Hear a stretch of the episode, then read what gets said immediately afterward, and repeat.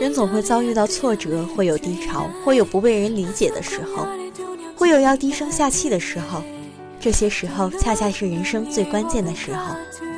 在这样的时刻，我们需要耐心等待，满怀信心的去等待，相信生活不会放弃你，命运不会抛弃你。如果耐不住寂寞，你就看不到繁华。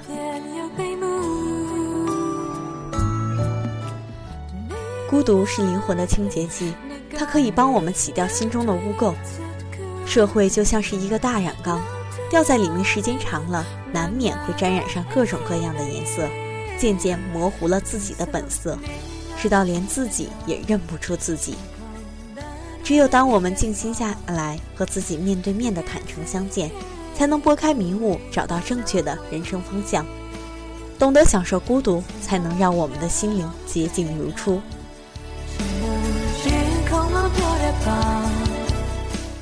当初你不愿听的歌，总有一天会为一个人而听；当初你不愿品尝的东西，总有一天会为一个人去品尝。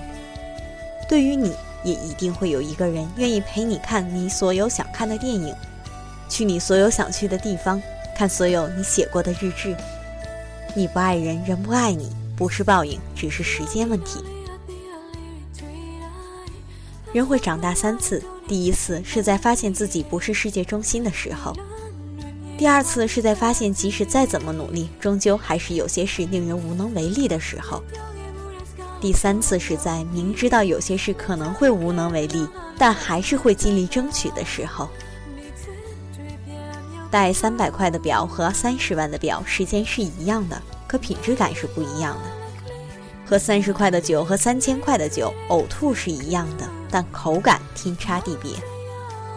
住三十平的房子和三百平的房子，孤独是一样的，但后者显然能带来更多的舒适和慰藉。物质不能取代精神生活，但努力正当的为自己和家人创造美好的物质生活，同样是光荣美好的事情。吃醋是最明显的告白，等待是最愚蠢的告白。陪伴是最长情的告白。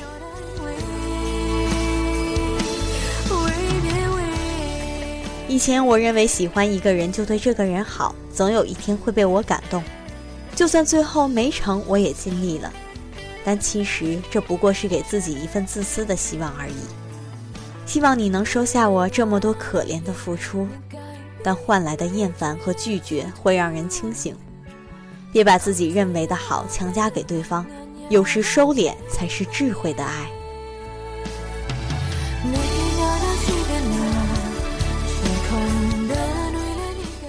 那些分手后还保持联络的，要么当初不够爱，要么不甘心，还试图保留一点残余的暧昧吧。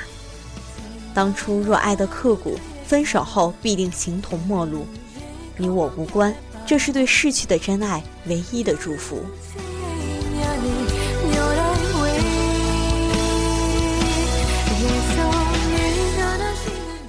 爱玩也认真，沉默又话痨。别人看不到你究竟有多好，就像他们不知道你到底有多糟糕。有人不由分说把你否定，有人抓住一面把你定性。别在意，理解是最难遇到的事。能看到你全部故事的本就寥寥无几，不让这些人和自己失望就足够了。青春期的爱情是精神鸦片，不管你吸没吸。背后总能站着无数的林则徐。